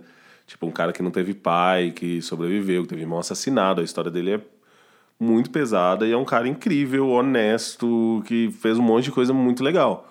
Mas era um cara que achava que, assim, pode beijar, mas não pode beijar em público, quando pensava em um casal gay. Porra, pai, não dá, não é assim, não é assim mais. E aí, conversando com várias coisas assim, a gente chegou num momento que ele não concordava muito com as minhas escolhas de vida e tal, que rolou uma discussão, uma discussão que nunca tinha acontecido, porque sempre era um silêncio. E aí eu fui trazer todas as mágoas desde canceriano, desculpa. Tem, tem outra aqui. Canceriano com, asce- Canceriano com ascendente em peixes. Pra quem não acredita, mas tudo bem. Então veio mágoa desde, sei lá, desde que eu tinha 11 anos de idade, eu comecei a, a falar, assim. E foi super difícil pra ele ouvir, foi super difícil pra mim falar, e a gente ficou um tempão sem falar. Em compensação, uma, a gente conseguiu se reunir e, e tá num bom lugar hoje, porque rolou uma série de outras reflexões, que foi eu entendo como meu pai é, eu posso não concordar, mas aí ele se viu numa posição que ele também não faz determinadas coisas que ele pode se permitir fazer na frente dos amigos comigo, porque ele sabe que não vai rolar. E eu comecei a entender que, ao invés de eu olhar só para o que não tinha na relação com meu pai, eu comecei a olhar para o que tinha. E isso faz muita diferença, principalmente na relação, essa relação imaginada entre pais e filhos, né? A gente cria uma coisa. Então, minha mãe ficou doente, ela faleceu tem alguns meses, quando eu estava fazendo o documentário, dia 29 de maio. A última internação dela, ela ficou 217 dias no hospital. Então, eu, meu pai e minha tia, basicamente, com mais uma outra tia ia duas vezes por semana, mas eu, meu pai e minha, e minha tia Beth, a gente ficava. Eu dormia quatro noites no hospital. Meu pai ficava dois dias e duas noites. É, minha tia ficava quatro dias. E aí outras pessoas da família ficavam nesse, nesse outro tempo para preencher. Durante 217 dias. Eu nunca tinha visto meu pai em posição de cuidado. Eu vi. Eu vi meu pai cuidando da minha mãe. Eu vi meu pai cuidando do jeito dele, como ele pode. Não era só o cara que achava que colocando dinheiro em casa já era o suficiente. Eu nunca tinha visto meu pai dando um beijo na minha mãe. A única vez que eu vi que eu me lembro foi há muito tempo atrás, numa, numa época de formatura de um primo meu. Minha mãe tentou dar um beijo, ele meio que empurrou, assim, sabe? Ficou meio constrangido. E, eu vi esse cara com um nível de amor gigante. Durante dois anos de doença da minha mãe, ele mora em Belo Horizonte, ela aqui, eles estavam meio namorandinhos, viajavam e tal, mas apesar disso tinham é, casas diferentes. Meu pai mudou para Osasco, para ficar dormindo do lado dela antes do hospital. Então, tipo, isso é amor, isso é cuidado, isso é um monte de coisas que a gente não pensa quando a gente pensa em masculinidades, que eu não pensava quando eu pensava no meu pai. E hoje eu sei que está ali. Uhum. Isso faz uma baita diferença para eu enxergar também a humanidade nele e eu entender que, olha, talvez eu não mude tudo que ele queira. Talvez ele, ele certamente não conseguiu colocar em mim tudo que ele queria. E faz parte. Dá pra gente tentar alinhar expectativas e conviver nisso. Eu acho que talvez tenha um caminho que é muito difícil, porque a gente tem um custo olhar para isso. Tem riscos. Uhum. Eu poderia nunca mais ter voltado a conversar com meu pai. Mas é bom. Quando a gente consegue, a gente chega em, em lugares bons ali na frente, assim. Então, é. É, você poderia falar um pouco mais sobre a relação dos homens com essa postura de cuidado? Por exemplo, quando você falou do suicídio, você falou que um dos motivos pelos quais as mulheres se suicidam menos é por se sentir responsáveis, né? Uhum. E isso é, enfim, isso surge em várias questões. Né? Aqui na casa, por exemplo, a gente conversa sobre a própria arrumação da casa, sei lá. É, mas acho que é muito comum, né? Os homens se sentirem menos responsáveis pela família, pelos grupos, enfim. A noção de cuidado dos homens muitas vezes está restrita apenas à proteção. Uhum. Aqui em casa não vai acontecer, com mulher minha não vai acontecer, com filho meu não vai acontecer. Essa é a noção mais clássica. É, durante as entrevistas para o documentário, a gente fez uma. Essa parte qualitativa foi muito legal, entrevistando especialistas. A gente entrevistou a Raquel Franzin, que é coordenadora do Escolas Transformadoras do Instituto Alana, que é uma das principais referências em infância no Brasil. E a Raquel falou uma coisa que eu estou repetindo várias vezes durante esse processo do documentário, mas porque me marcou muito.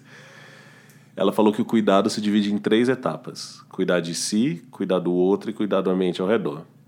Enquanto para as meninas está sendo compulsório esse cuidado desde a infância, então não é assim que a menina senta, fecha essa perna, cruza essa perna, ou esse vestido está sujo, vamos trocar, não sei o. Nananã. As meninas estão brincando. Isso é cuidar de si. O cuidar do outro vem nas brincadeiras, né? É mamãe e filhinha, é todas essas coisas dentro da relação das meninas.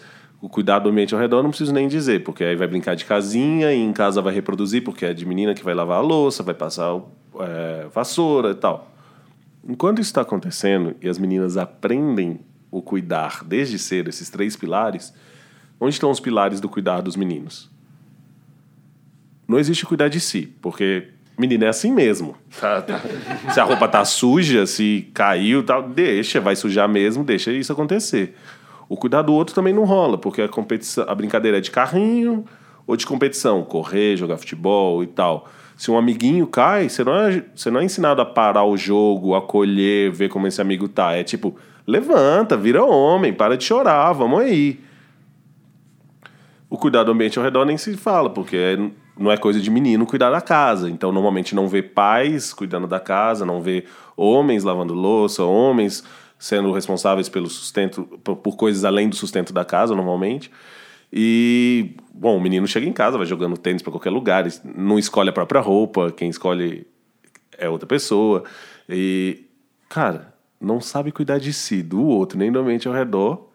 Chega 10, 20, 30 anos depois, não sabe cuidar de nada e vai ter que aprender a cuidar na marra ou vai falhar nisso, vai ouvir da companheira nesse contexto, né, em que isso não é mais aceito, um homem que por muita gente, por muita gente, mas por muita gente ainda continua, não é mais tão aceito que um homem não cuide, pelo menos de si, pelo menos de outras coisas.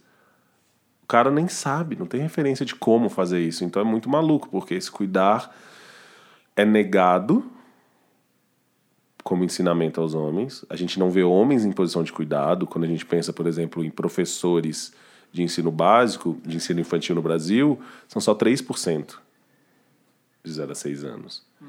Se você não vê homens em posição de cuidar na escola, se você chega em casa, seu pai senta no sofá, abre uma cerveja e fica vendo TV, enquanto sua mãe que vai saber o que tem na geladeira ou não, enquanto sua mãe que vai cuidar da louça, ou sua mãe que vai cuidar de lavar as coisas, esse menino não vai aprender o que é cuidado. E aí, incluindo o cuidado de si. Esse cuidado de si que no início é, tipo, não sabe escolher a própria roupa, fica sujo e tal, depois vai ser não querer ir no médico, porque vai que descobre alguma coisa quando tá lá, sabe? Então, eu gostei que você trouxe cuidar, porque para mim seria a principal mudança. Hoje é o que eu tento mais colocar em prática com o Francisco, é estimular esses cuidados. Se ele souber cuidar, ele já vai sair muito na frente, assim. Então, é, é um lugar bem diferente, assim. A gente, por exemplo, colocou ele no psicólogo desde cedo e nomeia isso. Olha, você pode levar isso para casa, você pode falar, porque estava existindo algumas questões e a gente achou que era bom ele olhar para isso. Então ele já sabe, ele já tá, já tá melhor do que nove em cada dez dos homens que não vão no psicólogo. Eu acredito muito pai nessa dele. geração. Eu acredito muito nessa Incluindo o pai dele que tá fugindo, assim. Então, é, é, é muito louco, assim. E a gente tenta... Eu tô tentando. E o curioso é que o cuidado de si, né? Não cuidar de si gera um problema, mas o não, o não cuidar do outro também gera um problema, né? Com as relações, mas também é um lugar de privilégio, porque Uhum. é muito tranquilo você chegar em casa e só sentar, ligar a TV e pegar uma cerveja, Demais. né? Então assim, aprender a fazer isso, a cuidar do outro e do seu ambiente, significa sair desse lugar. E quem quer perder privilégio, né? Quem está disposto a perder mesmo, né? E aí, aí eu pensando no- eu, comigo assim no lugar de mulher, é cansativo estar com esses lembretes, lembrando, lembrando, lembrando e meio que, putz, é meu- vamos desistir, né? Vai ter que desistir, né? É uma Mas- carga mental que tá só nas mulheres, né? Tipo, na imensa maioria dos casos, pelo menos. É, é, e é bizarro, porque ao mesmo tempo, os homens sentem uma pressão, de acordo com as pesquisas que a gente tem, né? Na, no silêncio dos homens, na pesquisa, ficou quase 70% deles dizem que se- foram ensinados a ser provedores. Não tem como essa conta fechar, porque no Brasil hoje 40% dos lares são comandados por mulheres, ou seja, tem pelo menos 30% dos caras aí que foram ensinados e não são. e que precisam lidar com isso e provavelmente se acham menos homens por conta disso. Então é muito doido, porque quando o cara não consegue entender que existem outras configurações possíveis. Pô, deve ter uma grande camada de caras que se sentiria mais à vontade não tendo a obrigação de ser o provedor, não tendo que fazer um trabalho que detesta para conseguir colocar um dinheiro em casa e que poderia de boa falar, não, prefiro cuidar do meu filho, prefiro cuidar da casa e tal. Isso não é nenhuma opção para muita gente. Eu conheço alguns amigos que são os principais cuidadores dos filhos, são poucos ainda, mas eu faço parte do Paternando, que é um grupo de pais que tem mais de dois mil pais no Brasil, então temos essas pessoas.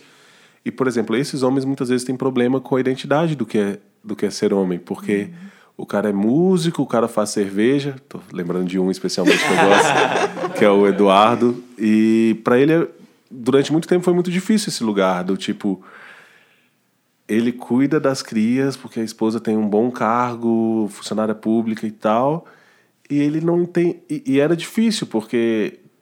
Pera, mas eu tenho um trabalho também. Fazer cerveja e ser músico é um trabalho também. Mas não é, e, e falta ambição. E aí vai ficar só cuidando das crianças mesmo. Que homem é esse? Então é muito doido, porque se a gente não criar mais referências possíveis do que é ser homem, a gente não vai entrar num lugar em que essa dor possa ser reconfigurada de outra maneira. Então fica parecendo que vai dar um salto no limbo porque não tem o que fazer. Se eu não estiver aqui no sofá deitado vendo TV, eu vou ser o quê? Vou ser menos homem se eu estiver ali esquentando a comida, se eu estiver fazendo qualquer outra coisa. Então é, é, é muito doido, assim. A gente precisa pensar nisso também, nas referências de masculinidades que a gente bota aí no mundo, assim. Se a gente botar no Google Images uma pesquisa de homens cuidando de alguma coisa, vai ser um monte de foto de gente desastrada fazendo alguma coisa errada. Não sabe trocar fralda. Sei lá, a gente pensa no Tirando de Jardim da Infância, ou Três Solteirões e um Bebê. São essas as referências de masculinidades e cuidado que a gente tem. Então é perfeitamente entendível que muitos homens que, que são criados vendo isso acham que é assim mesmo. É, e só para completar, trazendo a responsabilidade também da construção né, dessas masculinidades para as mulheres, é um desafio nosso também de poder abraçar e acolher esse homem mais vulnerável, o homem que, de repente, não quer fazer um trabalho formal, sei lá, quer ser artista, quer cuidar do filho. Isso meio que choca, né? Pera, como assim você não vai ser o provedor? Como assim você não vai ser o cara que produz da segurança, que é o provedor, que é o protetor, etc, etc. Todo mundo precisa reimaginar os lugares é. sociais quando a gente pensa nisso, né? Isso. né? Eu não acho que é responsabilidade das mulheres, porque tem muita gente que bota na conta das mulheres mais uma coisa, mais um problema para resolver.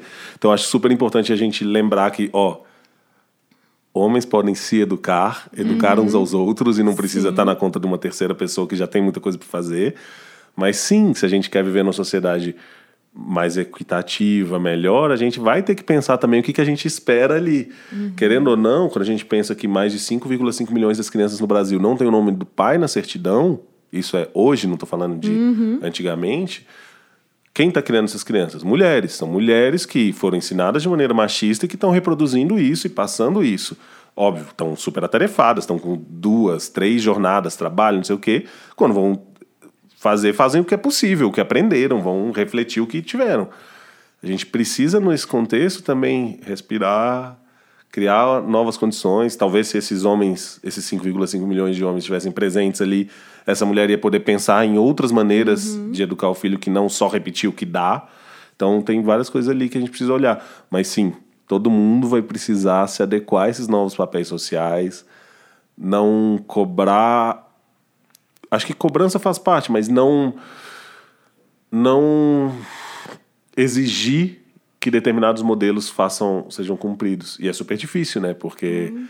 ao mesmo tempo que a gente quer eu vou falar, por exemplo, no meu caso, lá em casa, eu aprendi muita coisa, a Ju é quem mais me impulsiona. Então eu cuido do Francisco pelas manhãs, então é, é por isso até que ele está aqui com a gente, né? Está aqui junto na gravação. A Ju trabalha 11 horas por dia. Então, é meu lugar mesmo. Eu sou o cara que consegue mudar meus horários e tal. Ao mesmo tempo, eu ainda sou mais responsável por trazer dinheiro para casa. A maior parte do dinheiro eu faço as contas, eu coisa. Então é muito doido, porque ao mesmo tempo que eu preciso ser esse homem que cuida, eu também continuo sendo o homem que uhum. tem que ter a, a preocupação de prover. A gente não sabe como vão ser os papéis. Pra gente é uma fronte contínua de discussões em casa do tipo, pô, mas é isso e é isso também, e como é, uhum. como é. E talvez seja. A gente uhum. ainda vai descobrir quais são os lugares confortáveis, mas. Bom, enquanto a gente não tiver novas referências, a gente vai tendo que construir as nossas, assim, na prática. A gente já está indo para concluir, o papo tá maravilhoso, a gente seguiria aqui por muito tempo, com certeza. Só um último comentário em cima disso é como a gente vê assim que é maluco como toda essa cultura que a gente está mais voltada para produtividade, para performance, que pega muito os homens nesse aspecto, a gente não abre espaço justamente para esses lugares em que nos abririam para essas reflexões antes, né? da sensibilidade, de emoções, de a gente nunca essas, essas perguntas nunca surgiram muitas vezes, estão surgindo agora, estão surgindo em conversas muito recentes. Então é, é realmente sempre que eu paro para pensar assim na, na, na forma é, maravilhoso você falar, por exemplo, que na é, escola do, do Francisco passou o documentário que essa geração está discutindo esses temas, porque a gente, assim, quando que a gente começou a olhar para isso? Quando que a gente, quando que esses assuntos surgiram para a gente como uma questão? Foi isso, é alguma crise? É alguma namorada ou amigo que levanta alguma possibilidade? Ou é muita frustração? Só que sem referencial nenhum, assim, sem nenhum espaço para falar sobre isso. Então aí vem terapia, o nível de espiritualidade, amigos, esses grupos. A gente se cercar disso até pra gente não só internamente o processo ser mais apoiado, ter referência e ter rede, mas para poder levar mais isso para outras pessoas também, né? Porque às vezes é isso, às vezes a gente não, da minha experiência, de às vezes não quero entrar em certas conversas não sentir que eu tô preparado para ter certas conversas. Uhum. Para sentir que eu não tô com os argumentos ou, ou seguro com, comigo mesmo, assim, porque às vezes eu não sei se eu mesmo não sei como que eu vou levar isso para outra pessoa, como que eu vou levar para esse amigo que eu tô questionando, eu tô me sentindo superior entre aspas, porque ah, eu tô refletindo e tal, mas eu não consigo nem bancar uma conversa com ele porque eu mesmo não tô seguro disso. Bom, eu não sei se tem um ponto de segurança. Na eu tento me preparar, eu tento me organizar, leio muito e tento aprender, então, é, por exemplo, leio feministas negras, é, me ajudou muito em várias questões e a gente vai lendo, vai vendo e tal. Mas eu acho que é super importante estar em paz, que a gente não vai saber tudo é. e que talvez começar essas conversas seja mais importante. Uhum. Então, por exemplo, quando eu falo da Ju várias vezes, assim, ela é educadora. Então, cara, tem um monte de criança ali, um monte de coisa que ela quer fazer, não vai sair perfeito, mas vai fazer porque tem que ser feito, alguém tem que fazer. E eu vou eu aprendo muito nesse sentido, assim. Eu posso até trazer coisas que eu sei, mas aquela pessoa vai me responder me ensinando outras coisas. Uhum. Eu vou aprender também, mesmo que seja o cara mais machista de todos que eu esteja falando na minha frente. Eu vou ter que ouvir, perceber por que, que ele é assim, ou como ele constrói, ver o que ele me devolve e ver se eu consigo entregar aquilo. Uhum. Então, várias vezes, até uma boa maneira de responder a pergunta anterior da bolha conversar com a gente fora da bolha várias vezes ajuda a entender como a gente é. pode mudar ou como a gente pode modular as conversas para se aplicar a essas pessoas. Então, meio que não é. tem. É com medo mesmo que a gente vai conversando, errando mesmo, que a gente vai falando e com sorte a gente consegue fazer isso se poupando também de deixar a nossa saúde mental intacta, uhum. não fazer isso às custas de ficar doente e tal. Uhum. Mas eu acho que não tem muito, muita saída, assim. Se a gente ficar esperando a gente chegar num lugar de segurança, de conforto, talvez a gente nem queira mais ter essas conversas, assim. É, só para complementar, eu, eu digo que, por exemplo, o legal é você estar tá disposto, né? Então, você tá num, numa roda de amigos que talvez nem seja um assunto pertinente, mas acaba acontecendo e você fala: não, beleza, eu estou disposto, vamos ver o que isso vai dar. E aí depois a gente vai dosando ali, né, o que, o que, o que for escorrendo, né? Nossa, isso é super importante. Você falou da roda de amigos, tem uma sugestão de prática, já que a gente está indo para o final, ah, que é fazer uma pergunta diferente. Hum. Por que, que é isso? Principalmente entre homens, a gente fala, né? A gente conversa sobre as mesmas coisas não são permitidos determinados assuntos, determinados temas. Então, fazer perguntas diferentes coloca as coisas em movimento. Você se abre para ouvir também de volta uma resposta diferente. A pessoa vai se implicar de uma outra maneira e talvez a conversa entre aqueles dois amigos que se conhecem há 5, 10, 15, 20 anos vai ser diferente. Quando você criar um espaço em que é possível falar, tô mal. É engraçado, né? Quando a gente pergunta é, quando a gente encontra alguma pessoa, a gente pergunta: e aí, tudo bem? Nem dá chance da pessoa é, falar tô é. mal. Se a pessoa falar tô mal, você sai correndo, porque não é uma resposta possível. Então, se a gente conseguir fazer perguntas diferentes, ouvir de volta respostas diferentes, a gente tem a chance de se implicar, porque muito provavelmente a gente ou já viveu aquilo, ou sentiu aquilo, ou tem alguma experiência naquele contexto, e, e muito provavelmente as, essa conversa não vai voltar a ser a mesma uhum. é, do que era antes. Então, acho que esse é um, é um caminho de colocar as coisas em movimento e elas vão te levando para novos lugares, assim.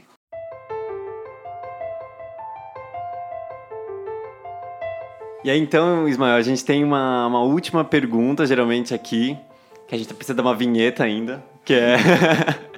a gente brinca que é a pergunta maluca, que de maluca não tem nada, você vai ver. Pergunta maluca! Como a gente tem esse viés, né? A gente busca trazer essa perspectiva do, de primeira pessoa e tal. A gente costuma perguntar, por fim, se você tivesse, dentro dessa reflexão que você tem feito sobre masculinidades, desse processo, se você pudesse falar algo que você aprendeu nesse processo, que você gostaria de falar, como se fosse assim, a mensagem que você quer que as pessoas que estão ouvindo fiquem dentro de, óbvio, você já falou muita coisa aqui, muita coisa incrível, mas pra gente deixar assim como conclusão, o que, que você falaria? Bom, eu, eu sinto que é super importante a capacidade de. Eu falei agora de fazer perguntas para os outros, mas talvez de fazer perguntas para a gente. A gente tem muita dificuldade de olhar para algumas das nossas questões e eu acho que se a gente ficar perguntando continuamente um porquê pra gente, a gente vai chegar em respostas diferentes do que a gente dá normalmente. E eu acho que dentro dessa noção das construções de masculinidade, isso é muito premente. A gente sair do automático e, e chegar num, num lugar de consciência sobre as decisões e sobre as coisas que a gente pratica. Então eu diria isso, assim, fazer também essas perguntas para dentro. Uhum. Maravilhoso. Para mim é, é, massa, assim, é ter uma chance de, de pensar e conversar sobre o assunto. Fiquei feliz. Agradeço o convite. Bom, é, então a gente se vê daqui a 15 dias, se a impermanência permitir. Uou!